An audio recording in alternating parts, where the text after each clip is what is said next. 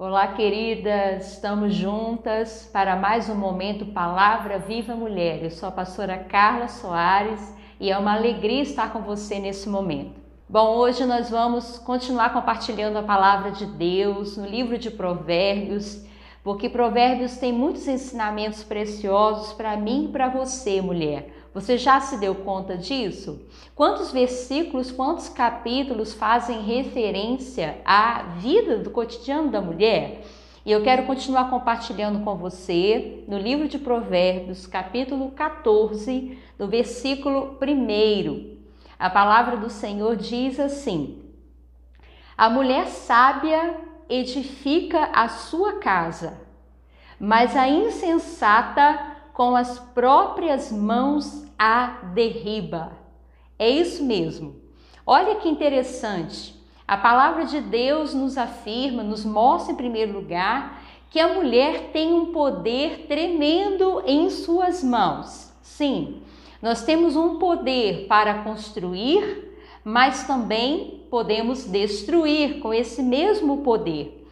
Edificar ou destruir é uma escolha que todas nós podemos fazer no nosso dia a dia. Você já teve a experiência de construir alguma coisa? Você já passou na sua casa em algum momento por uma obra, por uma reforma? Dá muito trabalho, não é verdade? Uma construção, uma edificação, uma reforma leva tempo, exige paciência, exige foco, porque senão a gente desiste no meio do caminho. Tijolo por tijolo, cimento, é, tintura, pintura, tantas coisas, tantos materiais são exigidos para que uma construção seja firme, segura e apropriada. E assim também é, mulher, na nossa vida. Para nós edificarmos a nossa casa, nós precisamos tanto de paciência, de muito amor, de muita dedicação, de uma perseverança diária. Não se constrói uma linda casa, um lindo lar da noite para o dia. A sua família, as pessoas com quem você convive, seu marido, seus filhos, é, não são uma casa, são um lar.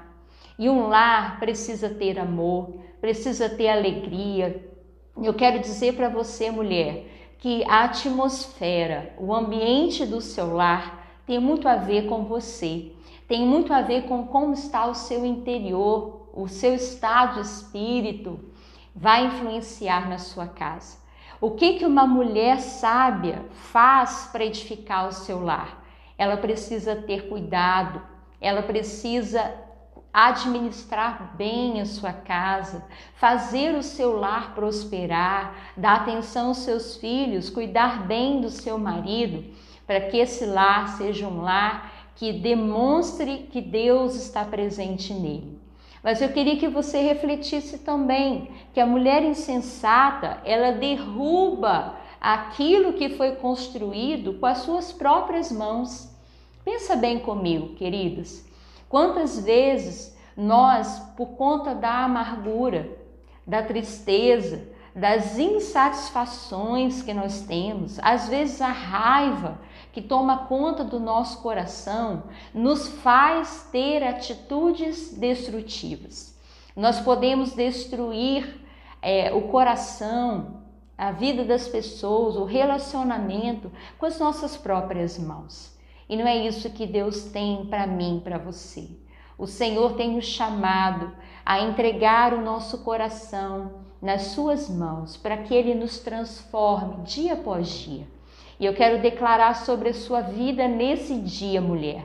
Você será cheia do fruto do Espírito Santo, que é amor, paz, alegria, bondade, benignidade, domínio próprio, mansidão, são características que o Espírito Santo está trabalhando na nossa vida.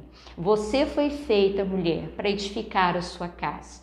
O seu lar é o seu primeiro ministério. Pode não ser o único, mas com certeza é o primeiro.